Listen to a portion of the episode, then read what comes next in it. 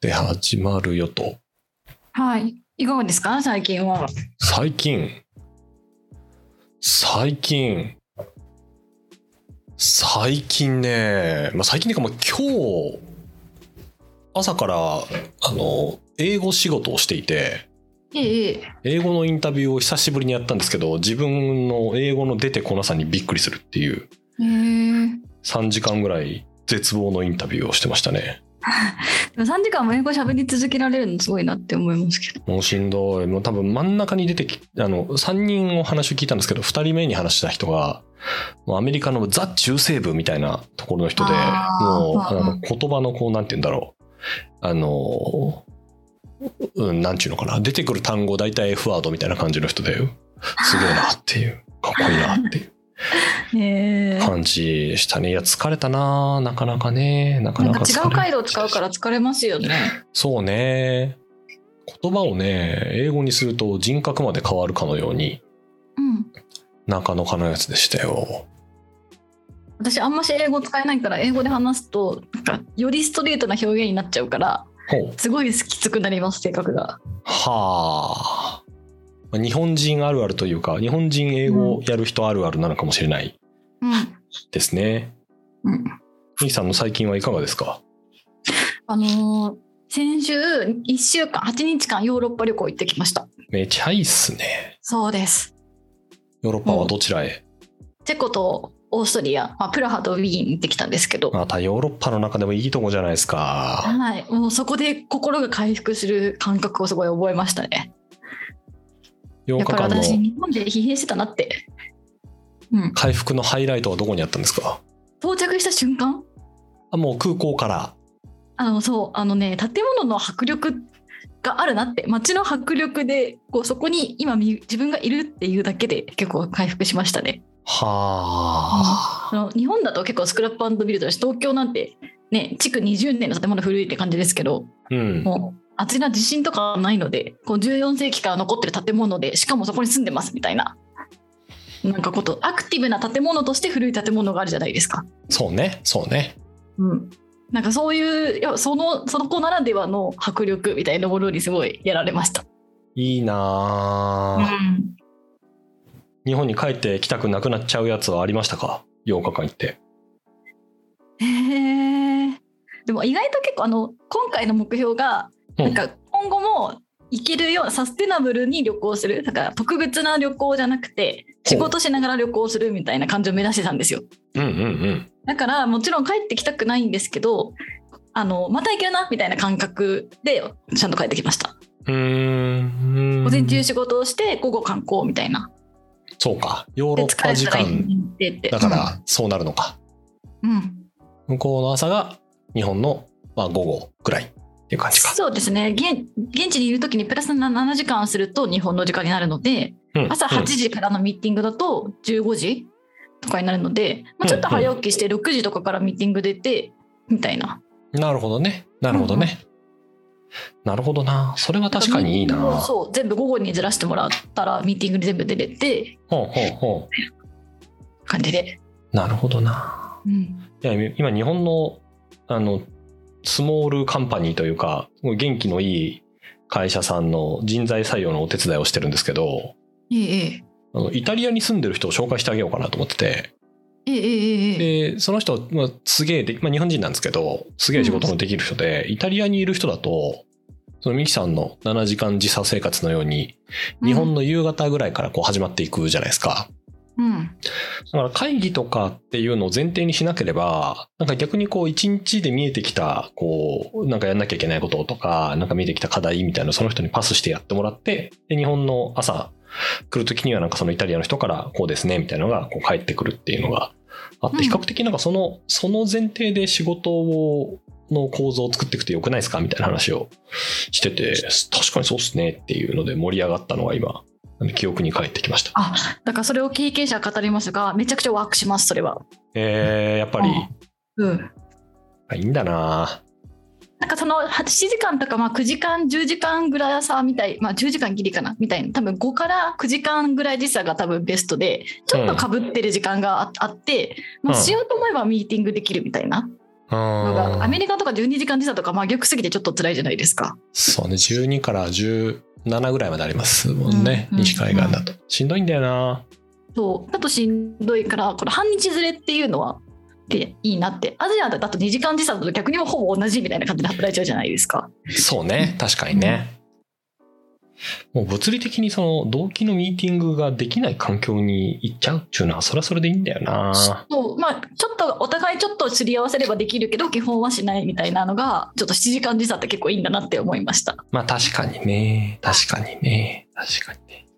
まあ帰ってきて心洗われたと現れましたね。いうとこおです土ね。産に買ってきたハプスブルー家のあのマリア・テレジャーの娘が愛したっていうスミレの砂糖漬けのお菓子を貴族みたいなお菓子をいっぱい買ってきてたのですみれの砂糖漬けそうそうそうはいスミレを砂糖で固めたみたいなやつでそれを白ワインに入れて飲むと貴族の飲み物になるんですよは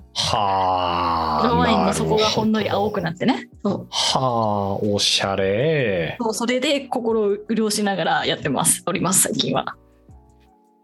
仕事中から白ワインいけちゃうってことだな。最高だな、そ れ。ちょっとなら大丈夫ですよまあね、確かにね。まあそんな中で今日は心洗われる仏教のお話ですよ。そうですねサブカ今日ル仏教学除雪、うんうん私のおすすめ、おすすめというか一緒に読みませんか提案本ですね。はいでした私は比較的あの仏教思想好き人間なんですけど、あなるほど、うん、でミキさん、まあ、こうサブカルというかカルチャー全般好きなので、まはあ、いいい感じにユナイトして話しましょうっていう、あそれで話してくださったですねそうなんでこんな本そうそうこんな本伝えるですけどあのどうしてこの本を知ったんだろうって思いました読んだ時がどまずまずほどうどうやってこの本にたどり着いたんですかどうやってたどり着いたんだっけ今な、年の5月 出版で出版された直後に知っててどうしてかなって確かね引用に出てくる病んでる先生っていうあの病理医の先生がいるんですけど、その人がどっかでね書いてた気がするんだよなで面白そうだなと思って買ってそのまま置いといたっていうパチパチなるほどヤンデル先生だったんですねそういやじゃあヤンデル先生はどうやって出会ったんだっていうのは気になりますけど、まあ、きっと、ねあのあれがあるはずあのけなんだっけ本をギフティングするやつ名前なんて言うんでしたっけ漢字2文字で蔵書憲あ法どうしようあそうあ憲法憲法とかが来るんだろうなってまあそうだろうねはいでも結構病んでる先生いろんなイベントで、うんあの仏教徒じゃないわお坊さんと対談するのもなんかあった気がするし、ああそういうことなのかもしれないなるほどなるほどえー、そこでねそして確かにだうんうんうんえそんでのぞみさんは仏教的な思想が好きなんですかもともと好きそうねもともと生まれたのが私長野県の飯山市っていうところなんですけどえああの多分日本で120番目ぐらいの小京都を名乗ってるんですよへー全く聞いたことないじゃないですかあのまず飯山市ってどこやねんっていうはいなのでまあ誰にも知られてないが一応小京都と名乗っている以上まあ寺はあるんですよ小小京都って小さい京都ってことだったんですかそうそうそうだからよく小京都っていうと金沢とかさなんかああいうところが小京都って文脈で出てくるんですけど、その、我が実家、長野県飯山市っていう長野県の北の端っこにあるところなんですけど、そこも、まあ小京都を名乗ってるんですよ。へえで、そこにこう生まれ、で、行ってた小学校も、なんかゴリゴリ仏教系小学、え、違う、幼稚園か。ぶうんうんなので、幼稚園の横にめっちゃでっかい寺みたいなのが建ってて、みんなこう入園の時に数珠配られ、なんていうんですかあの、みんなでお祈りしてから一日を過ごしますみたいな、まあ幼稚園なんですよ。なのへえで、土地もちっちゃい時の環境はまあそういう感じだったので、うんまあ、自然に学ぶ機会も多く、うんまあなので、ちっちゃい時から触れてもいたし、まあ大人になってから、そうですね、仏教思想みたいなものに触れるのはちょこちょこあったなあ。なんでかは全然覚えてないけど、なんかあった気がする。うーんなんかその、なんていうんですか、家の住んでたところの近くが、なんつってたっけな。なんかね、小寿庵っていう寺っちゅうかなんかこう、いおりみたいのがあるんですけど、ええそこにいた白隠っていうこうお坊さん、あの白いに隠れるって書いて、うん。あの白隠っていう人なんですけど、その人が臨済宗の中高の祖として知られていたりとか。へえ。あと、あれです。その家康自体は島崎、島崎藤村からあの破壊っていう、はい。あるじゃないですか。破壊の舞台がその、飯山飯市山なんです市かなんあそうそう。そうだったのか。だからまあ、なんていうんですか、あの、そう。なので土地柄的に強いっていうのが、まあ一番最初のきっかけかな。うんあとはそれぐらいですね確。うん。前もすごい前昔ですけど、あの、えっ、と、反応しない練習うん。うん。うん。草薙龍春さんのうんとかを選んだ時、もうおすすめしてくれたのものぞみさんだったなっていうことを思い出しました。ああ、確かに、確かに、確かに。うんうん。多分、元から、こういう思想系のものがね、好き、好きなんだと思うんですよ。うーん。ビジネス書とか読むより、なんていうんですか。うんそうそう、思想っぽいものの方が好き。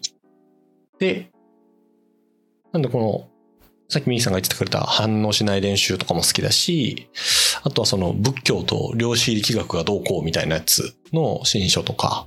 へーそういうのも好きだし。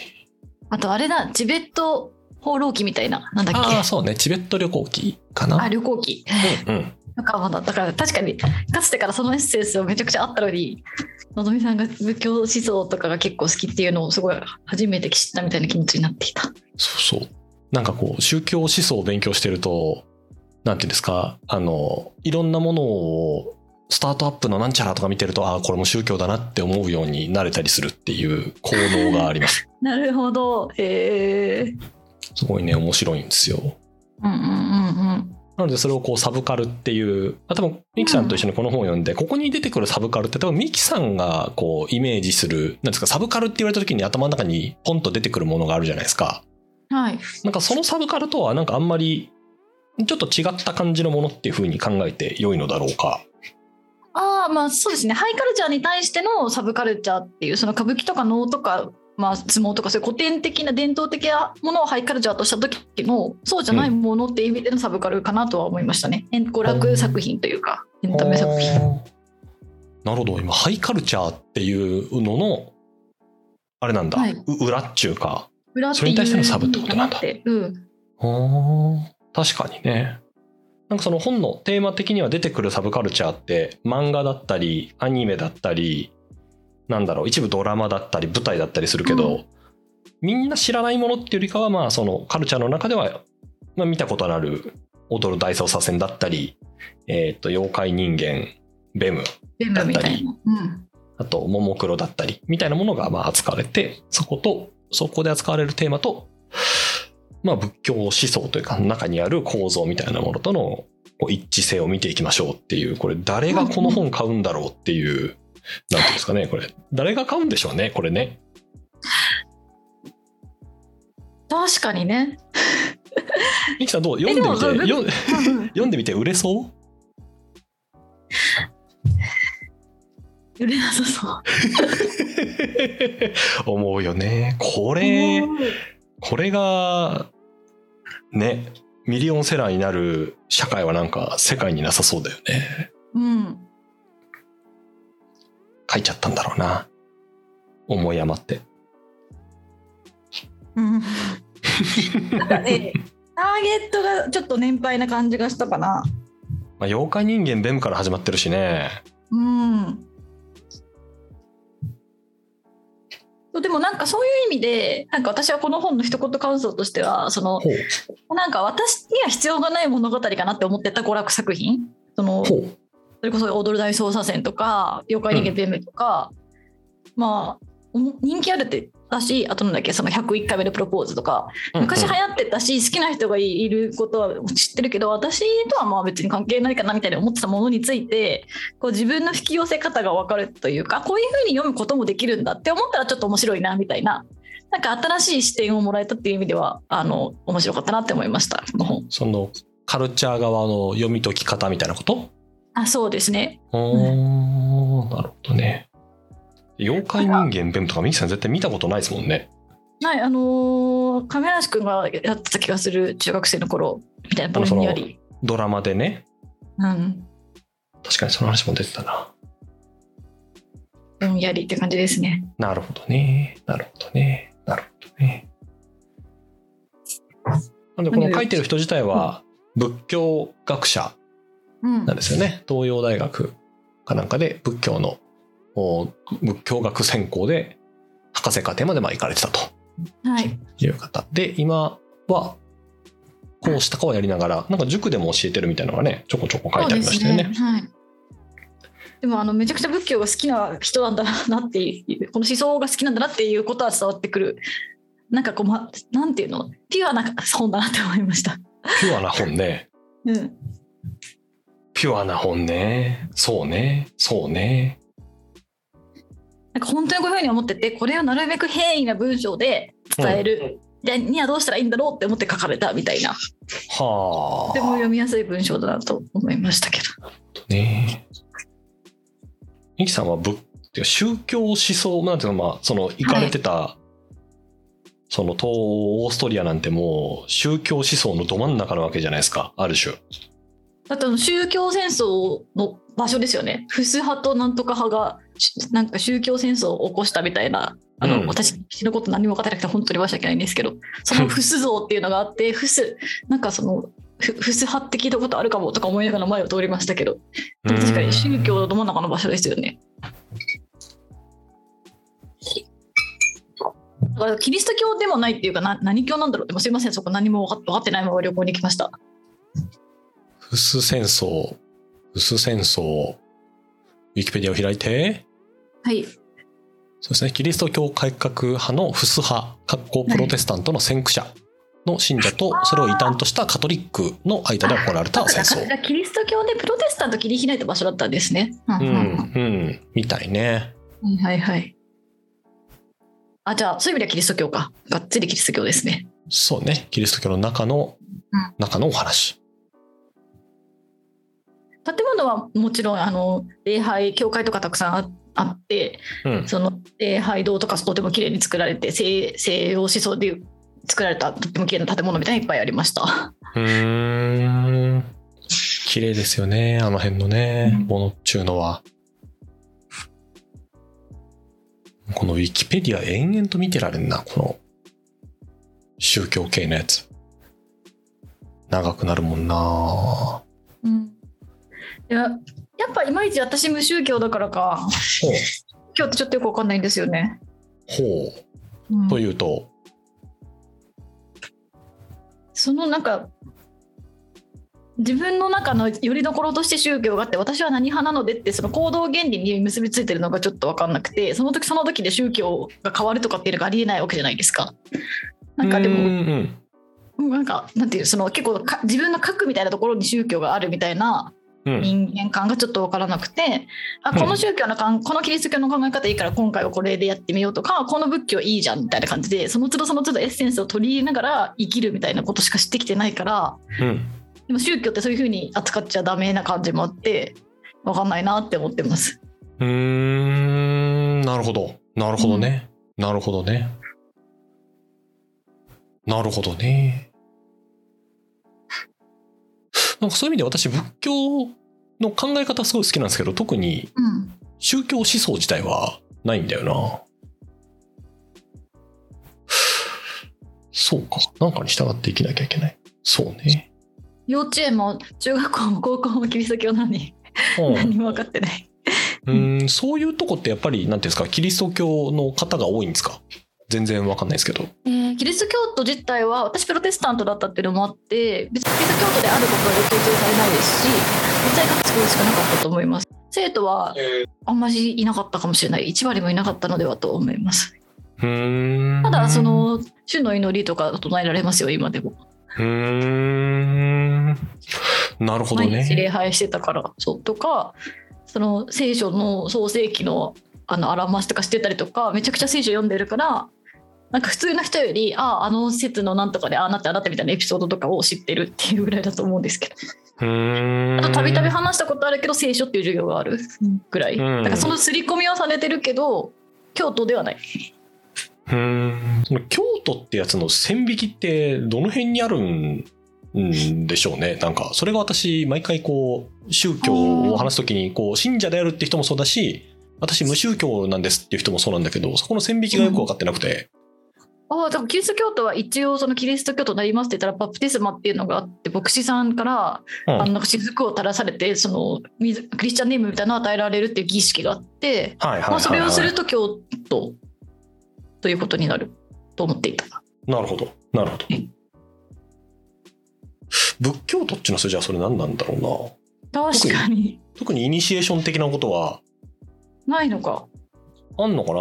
頑張ればあるのかもしん ない。で、多分あの、なんていうんですか、仏教の中でよく言う、あの、上座部みたいな、はいなんはていうんいです。か、東南アジアとかのやつだと、まあ、修行をしないと基本的にはいけないうんうんうんので、それはなんかありそうじゃないですか。はい、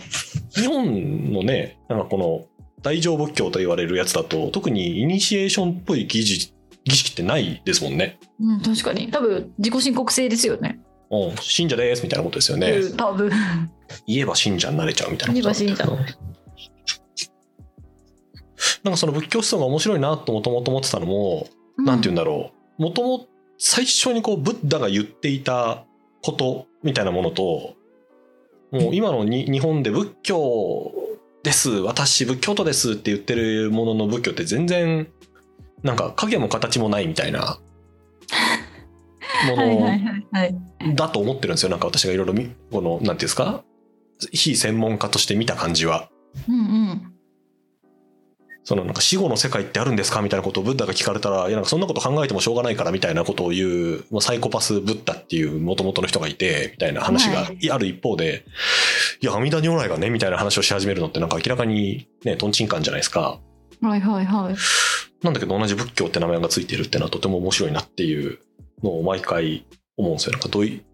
ドイツ語翻訳センターで DHC なんだけど化粧品売ってますみたいなはいのはい。と同じ系譜を仏教のものを見てると感じて毎回面白いなってなるっていう。あ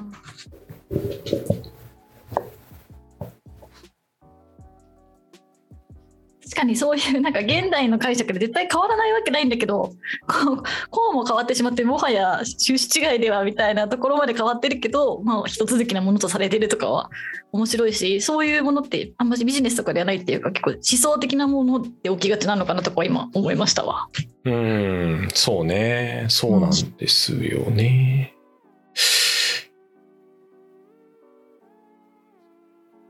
まあ、そんなミキさんのこの、と一緒に読んでいったこの、サブカル仏教学除説。一番最初は、妖怪人間ベムから始まるんですけど、はい、なんかこの、ベムと、なんていうんですか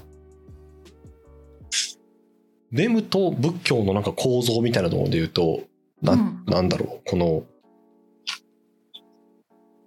菩薩の四十八願って読むのかなこの、なんかもし自分が仏になった時にこういうことが実現できていないのなら自分は仏にはならないっていう、なんか願いを立てた人がまあ、いたと。うんうんでそういう人とこの妖怪人間ベムっていうなんかそのなんていうんですか助けを求める人間をその救わないんだったらただの妖怪になっちゃうからそういうことはしないみたいなのが近いんじゃないかっていうのが一番最初のそうですね言ってましたやつねで。したね。助けを求める人間を見過ごすことはできないっていうなんかいいですねすげえピュアなピュア宗教って感じがしていいなかなかのそうしないとただの妖怪になっちゃうからっていうね。人間になれる機会を放棄してでも、まあ、妖怪にいることをとどまって、まあその場で人を救いに行くとそのベンは人間になりたかったんですよね、確か。そうそう最初からそういうなんて言うんだろうこのなんちゅったらいいんだろう妖怪人間として生まれちゃったんだけど人間には超なりてえなって思うっていう根源的欲求があると妖怪なんだよねそうある人なんだけど、その人間になるチャンスを捨ててでも、助けを求める人間を助けるっていう選択をする。うんっていう話ですよね。そうね、そうね。これ仏教思想の新しい入れ物乗り物に、まあ、なるんじゃなかろうかと。このいろんな主主情への慈悲の心である大悲を持って、修税の救済のために涅槃に入らないっていう、こうなんていうんですか、うんえーもう何もわからないなっていう。うん、ちょっと今ぶマジで呪文だったけど。あの、なんていうんですか、仏教の本を読むと、このなんか主情への慈悲の心である大悲っていう、なんか、まあ、よなんかよく出てくるんですよ、この辺のこの。慈悲のこう、なんか慈慈悲ってなんか宗教にあるとすぐ出てきますよね、慈悲ね。うん、出てくる。慈しみの心と。で、なんか例えばそんこんな感じでそのいろんなサブカルチャー作品、それなんだっけ、踊る大捜査線とか、過保護の過保護とか、うん。うん、えー幕が上がるとかね、うん、うん。出てきましたね。あ、あと桃、桃黒そのものだね。桃黒、うん、とかね。舞台そのものをね、なんか、舞台もそうだし、ももクロそのものもちょっと解説してましたよね。そうだったもっもクけロにおける早見あかりの喪失みたいなの解説ああ、なんか、その、あかりんのが辞めたのと、この舞台のなんとかさんが出てったのと、なんかそのうん、離脱みたいな構造でもろもろみたいな。うんうんうん。ももクロ自体も喪失を乗り越え、幕を上がるのも物語の中でも喪失を乗り越えみたいな、これはまさに宗なんとかですみたいな書いてあったありましたよね。ブッダが死んだ後の宗教教団あ、としての宗もろも教、そろうだみそたういな。だ。あ、そうだ、ブッダ入滅後の仏教ですって書いてた。そうね。うん。すごいよな。宗教で頑張れる人って本当すげえよ